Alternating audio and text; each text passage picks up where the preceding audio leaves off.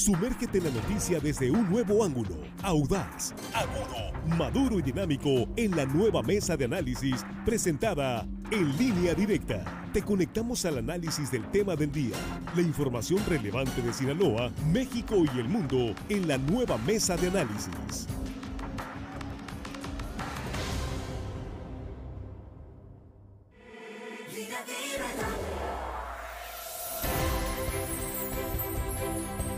Aquí estamos ya de regreso eh, después de la pausa. Aquí estamos ya en línea directa. Y bueno, por supuesto, en esta tercera emisión ya tenemos la mesa de análisis en este espacio. Agradecidos que sigan con nosotros esta tarde. Es viernes, ¿verdad? ¿Sí está confirmado? Sí, es viernes. La producción me confirma que de pronto parece jueves. Pero no, ya aquí me está confirmando. la producción tiene otros datos, ¿no? Es viernes, confirmadísimo. Bien, pues aquí están con nosotros en la mesa y nos da mucho gusto saludar a Jesús Rojas. Jesús, ¿cómo estás? Buenas noches. ¿Qué tal, Víctor? Buenas noches. Buenas noches al auditorio. Buenas noches a los compañeros. Listos para entrar en este tema, pues que es una pelea, Víctor. Sí, sí, sí. No, no hay de otra, es una pelea. Ahorita vamos a ver. Pleito. Está, interesante este pleito entre un, pues se supone que es del mismo equipo, ¿no? Se supone, del presidente López Obrador, pero ahorita vamos. Ahorita vamos con eso. Sí, Juan Ordorica, ¿cómo estás? buenas noches. Buenas noches, Víctor Jesús Armando, nuestros compañeros ahí en la producción y por supuesto el auditorio que hoy viernes en la tarde vale triple el ¿Ah, tiempo que nos dedican. Sí, sí, sí, sí. Y mandamos un saludo en especial a todas aquellas personas que tienen ahorita el COVID, que son muchas en verdad, especialmente a ellas. Les mandamos un abrazo y les agradecemos que nos estén escuchando. Que se recuperen pronto. sí, por favor. Así es. Armando Ojeda, ¿cómo estás? Buenas noches. Buenas noches, amigo Víctor. Muy bien. Gracias a Dios. Aquí estamos listos, Víctor, para pues iniciar con los comentarios, con el tema interesante de esta tarde. Bueno, eh, le vamos a hacer un comercial, pero no le hacen, están escuchando en el restaurante El Chinchorro. Ah, qué Nuestros amigos del Chinchorro, por cierto, muy sabroso ahí. Sí, sí, hay, una gastronomía en Sinaloa increíble, pero... Hay que ir un día de estos, pues, Los desayunos muy buenos ahí. Pues, sí, sí, vamos a darnos una vuelta para, para el Chinchorro. Y también enviamos, por supuesto, un saludo muy especial a quienes de alguna manera, pues eh, siempre que estamos por ahí nos atienden de maravilla.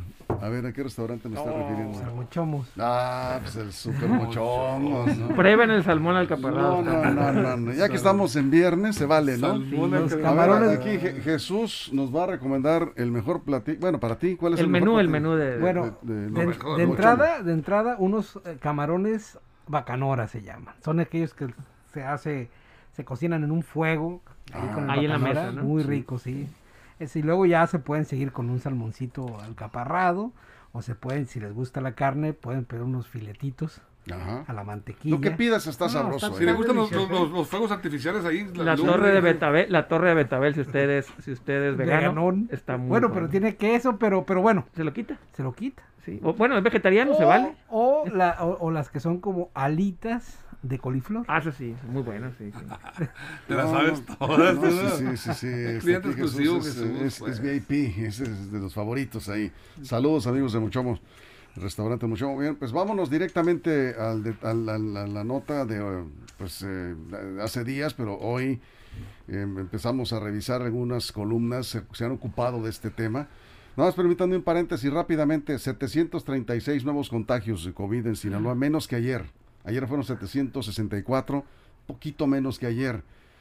Todos pensamos que iba a ser más hoy, ¿no? ¿Cuántos ahora? 736 nuevos contagios es como el 95% más o menos de ayer. De ayer. Bueno, pero viendo un poquito la baja, ya es una Ojalá, ojalá.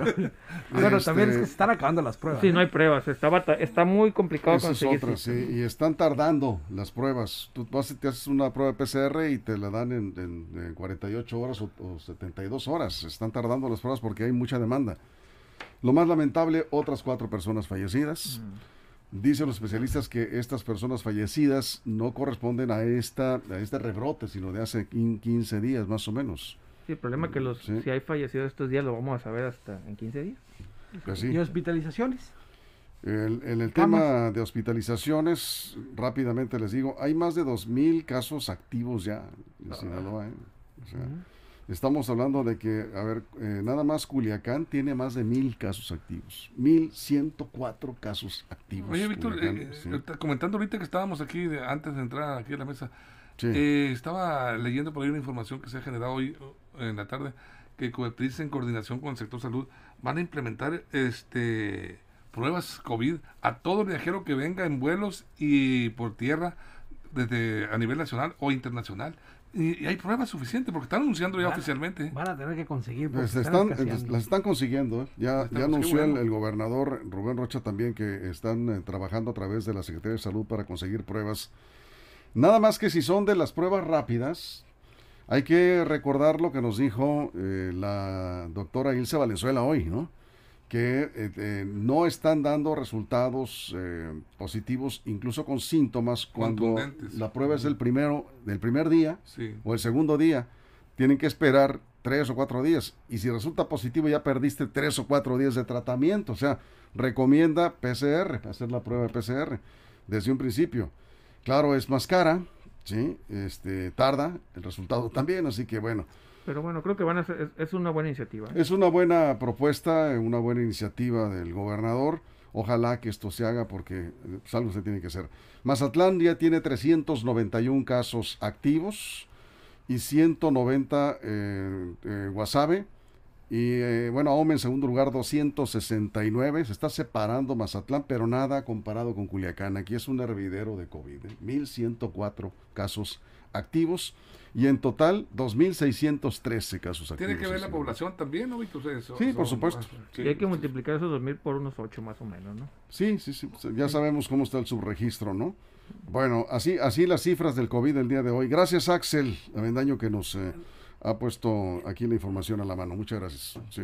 Bien, pues vamos con esto que ya decía Jesús, el pleito.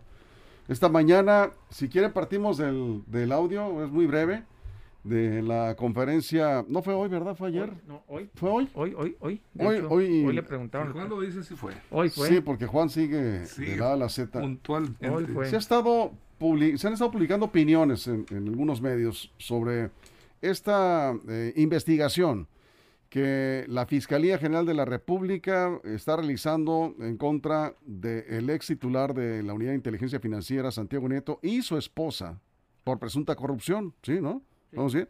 Le preguntaron al presidente hoy, una compañera periodista le preguntó en la conferencia mañanera sobre este asunto y el presidente dijo que, en pocas palabras, dijo que confiaba en Gers, pero también confía en Santiago Nieto. O sea. En los dos, que los dos eran sus amigos. ¿Verdad? Eso dijo, ¿verdad? Sí. A ver, bueno, pues aquí está el, el audio y el video.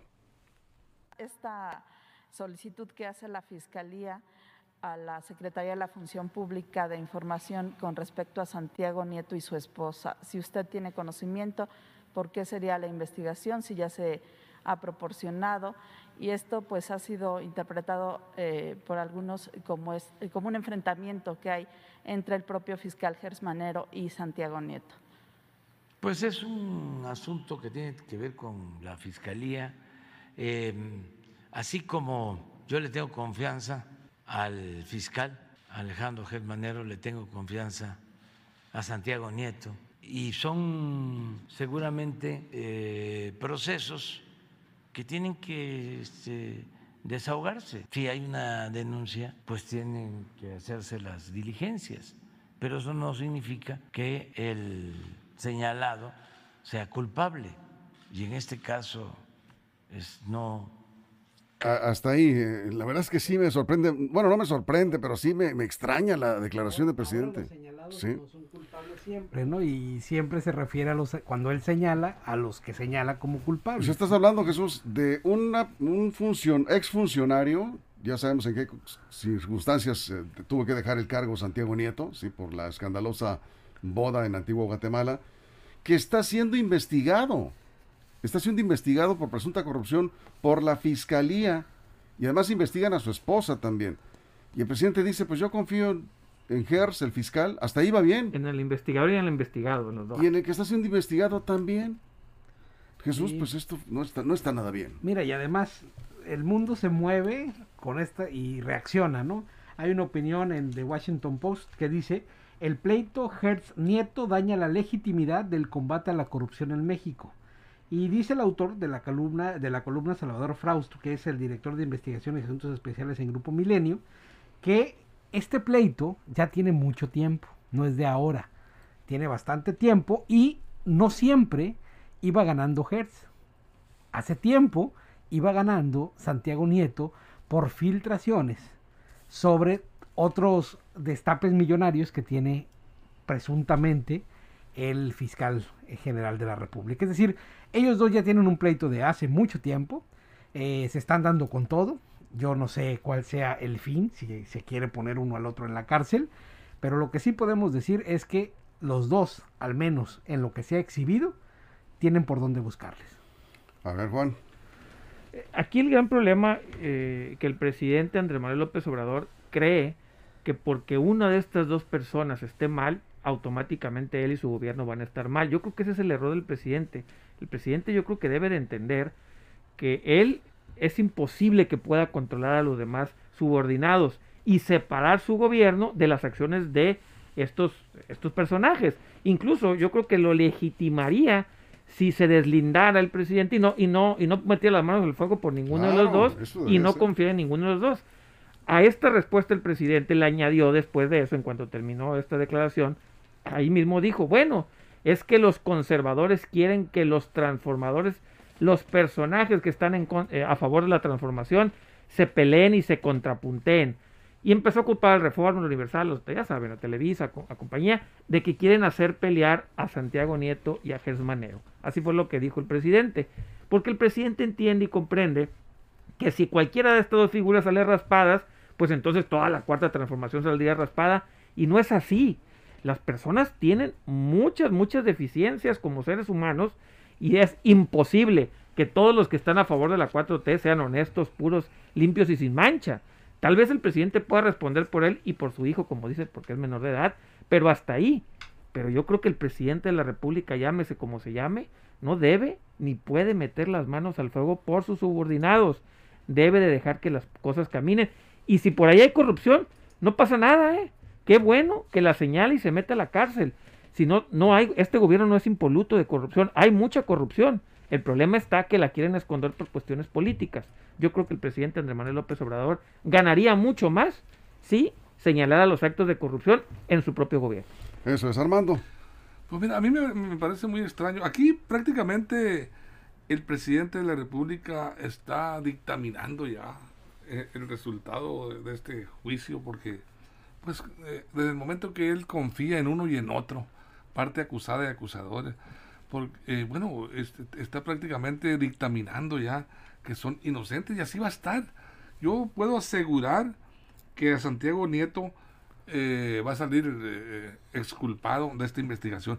Y, también es interesante decirlo, esta no es una investigación iniciada por la Fiscalía General de la República en contra de Santiago Nieto, es una denuncia anónima que les llegó y a raíz de eso. Bueno, pero ¿quién la lleva? Ah, bueno, ahí está, anónima. La puede desechar la fiscalía. ¿eh? si quisiera, sí. Pero no la desechó.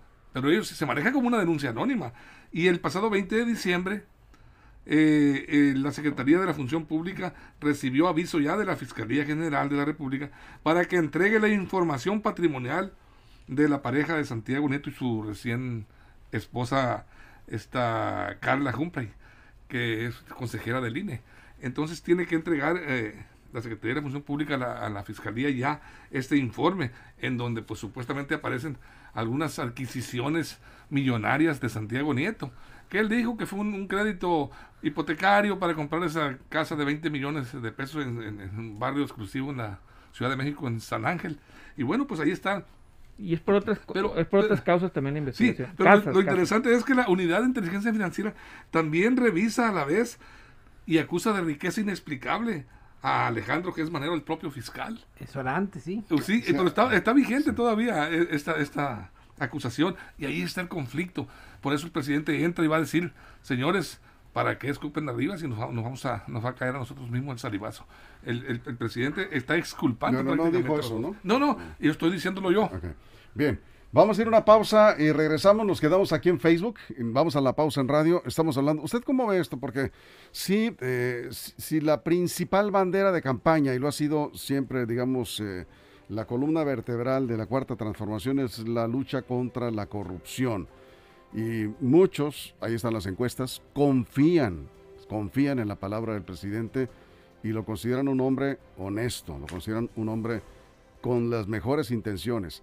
Pero esta declaración de decir, eh, pues eh, yo estoy, ¿cómo dijo? Públicamente le entrega su confianza, Víctor. Sí, yo confío. Exactamente. Esa es la palabra. Yo confío, dijo, tanto en el fiscal que está investigando como en el ex titular de la Unidad de Inteligencia Financiera que está siendo investigado por corrupción. Confío en los dos. Y les hace un llamado a que se serenen. También. Tranquilos. Serénense. No caigan en el juego de los, eh, de los conservadores, conservadores interesados en hacer Ahora sí que serenos morenos. Serenos morenos. Los medios tienen la culpa. Sí, los están haciendo pelear. los cucan, dijo. Los cucan. Los cucan. Bueno, vamos a la pausa en radio. Regresamos. Estamos también en Facebook. Nos quedamos aquí sin corte comercial en la mesa. Si usted tiene un comentario, pues con mucho gusto. Aquí estamos listos.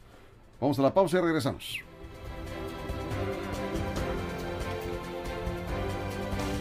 Línea directa. Información de verdad. Con Víctor Torres. Aquí estamos de regreso. Nos ganó el corte. Estamos acá en Facebook sin corte comercial. En la mesa de análisis estabas platicando, estabas comenzando a platicarnos un una anécdota. Una anécota. Ah, una, vez me tocó ir a la Auditoría Superior de la Federación a, hacer trámites ahí del gobierno del Estado. Y en la plática, preguntándole, decía, oye, pues aquí, ¿qué es lo que más detectan? Y, me dice, mira, nosotros nos damos cuenta la manera en que más fácil los servidores públicos eh, quieren lavar su riqueza y entre comillas es que solicitan créditos, dice. Todos nos ponen créditos muy altos eh, y nos dicen, nos alegan, es que no es propiedad, es crédito, dice. Y si vieras la cantidad de servidores públicos que tienen observados esos créditos, dice, porque en verdad es muy complicado que les puedas probar enriquecimiento ilícito en una corte porque es un crédito, dice. Entonces, digamos que, que, estos créditos no es algo sorprendente, sino que es algo ordinario en los servidores públicos. Y es más, tendríamos que preguntar cuántos servidores públicos tienen ese tipo de créditos. Sí, Así es. ¿Y cuánto tienes que pagar por un... A ver, tú, eres este, de los números. Pues es el 8%. Más o menos. El 8%, el 8 es un hipotecario, más o menos. 20 millones de pesos una residencia como la de Santiago Nieto. Pues son, hay que ponerle el 10%, son 2, 20, darle que pagar como 2 millones eh, al año sería porque es hipotecario, ¿no? Hay que ver las amortizaciones pero estaría pagando como unos 50 millones de pesos eh, más o menos sí, pero mensual. en el curso de 20 años. Yo voy a lo siguiente, este, mensual. Ah, bueno, como 200 mil pesos. Ponle que pagues 150 mil pesos mensuales, si bien le va por un crédito de 20 millones de pesos, no sabemos cuánto tuvo que dar de enganche, en fin. Como unos 200 mil pesos aproximadamente. ¿Cuánto gana un funcionario de ese nivel, a lo mucho Ella 100 mil, perdón, su esposa 100 mil y él 100 mil, ganan 200 mil. Entonces no, les, no les alcanza, digo, para vivir. No, no son empresarios. Y no, es no sería la única propiedad. Pues todo el dinero se les va nada más en ese crédito hipotecario, o sea, no cuadran las cosas finalmente y eso lo sabe. Y el fiscal también porque tiene una colección de 40 carros de lujo, ¿no? Pero Gersia era rico. Ya era rico. Ya era rico y era funcionario público. Sí, claro. Toda su vida. Nada más que se enriqueció con el, es, que, es que ahí estamos dando el punto. A ver, estamos hablando de lo mismo que se ha dicho en otros gobiernos, de funcionarios públicos que se enriquecen o que se han enriquecido desde los cargos que han tenido. Y entonces no hay diferencia y no se alcanza a ver la diferencia por más que se diga en discurso que son diferentes, que las cosas vienen a cambiar y todo. A ver, es la misma discusión que se tuvo con Peña Nieto exacerbadamente, con Calderón, con Fox, con Cedillo, con Salinas. Es decir, es el mismo discurso. Entonces, es México. A ver, aquí nos dice una. A, propósito, nomás antes de pasar con Armando, que ya que estás diciendo esto, dice una persona aquí. En México no pasa nada ni pasará nunca nada mientras esté este gobierno. ¿Este gobierno nada más? ¿Y los anteriores? A ver, Jesús. Digo, o sea. ese, es el punto. Es, es la réplica de lo que ya conocemos en este país de políticos corruptos. Así, los, así son todos. ¿Por qué pensar que porque llega otro partido, van a cambiar las cosas como tal. yo, yo, sí creo, Armando, no sé tú, pero yo sí creo que el presidente López Obrador es un hombre honesto, eh, pero o lo están engañando o, de plano no quiere avanzar en, este terreno porque, pues, eh, eh, digamos que afecta su legitimidad porque es la principal bandera de su gobierno, el combate a la corrupción. Y ante estos escandalosos casos, pues yo, yo lo que veo nada más es que está tratando de pues de apaciguar los fuegos. Mira, Víctor, yo creo que efectivamente, yo creo que López Obrador es un hombre honesto, es un presidente honesto, con buenas intenciones, quisiera él. Le están fallando mucha gente de su gabinete. Pero este juicio de la confianza, le llamaría yo, que está en estos momentos eh, y que tiene en litigio a Santiago Nieto y a Gers Manero. Desde el momento, fíjate que es inteligente es el presidente.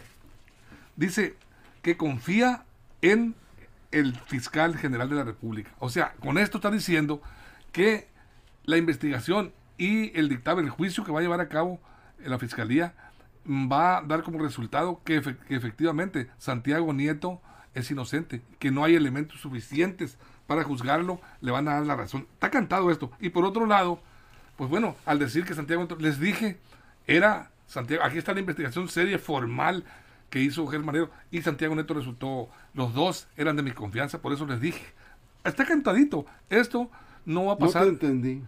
¿No me entendiste? que no, va a ir al bote Santiago. No va a ir al bote. ¿Por ah. qué? Porque eh, confía en la ejecución de la investigación de la fiscalía. Él confía en Germanero, quiere decir que lo que haga Germanero está bien hecho.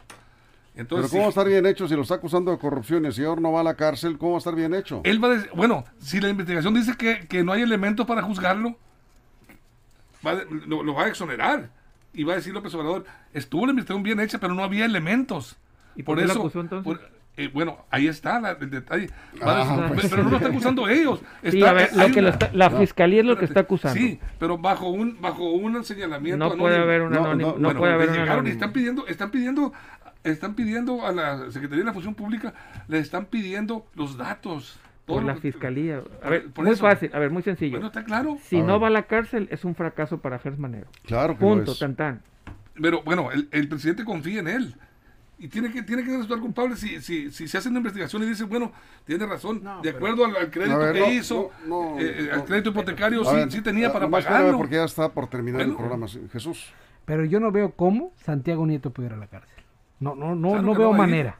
Sobre todo por el cargo que ostentó por la información que tiene, por todo lo que conoce de este país y de los personajes más importantes del país, Santiago Nieto no va a pisar la cárcel. No sé si será culpable o no. Pero la y creo en la presunción de inocencia.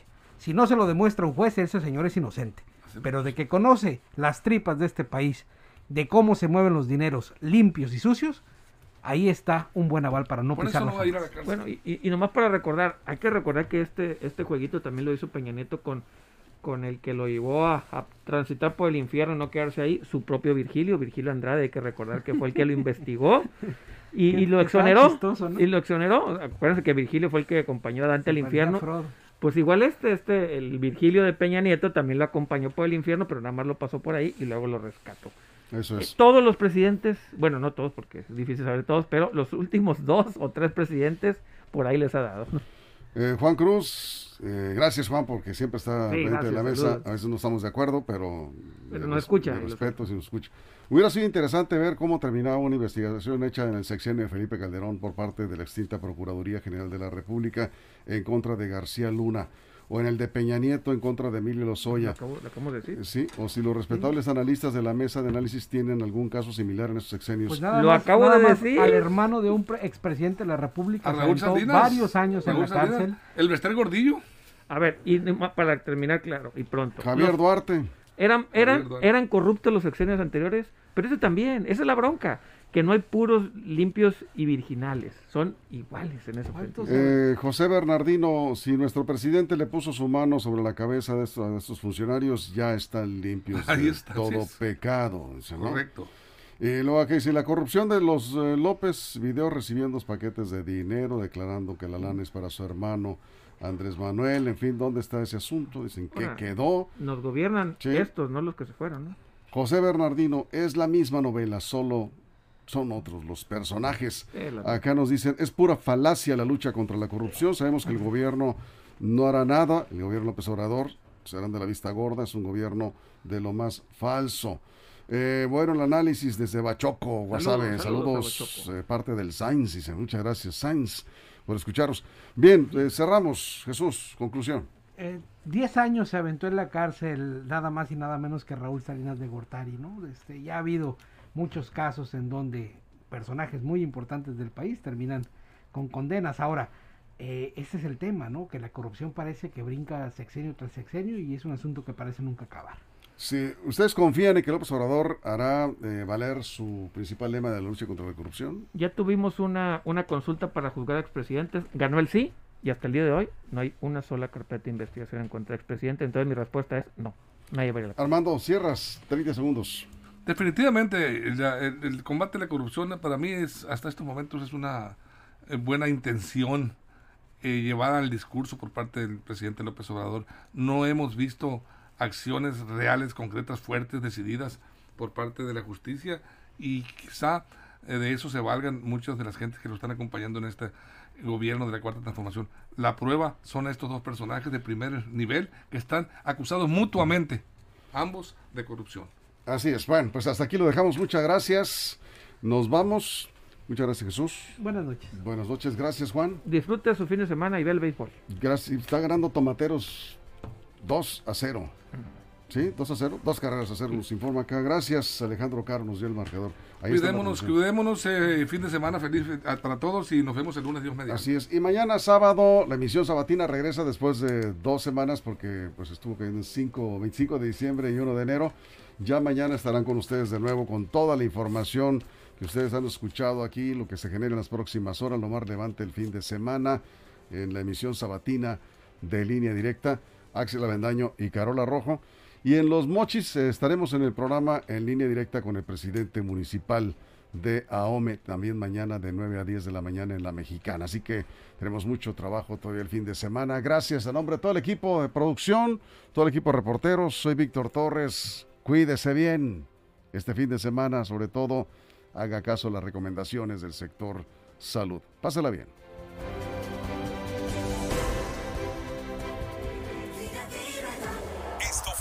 Línea directa. Información de verdad con Víctor Torres. Información confiable con fuentes verificadas y seguras. Línea directa. Información de verdad con Víctor Torres. Esta es una producción de RSN, el grupo de comunicación más fuerte de Sinaloa.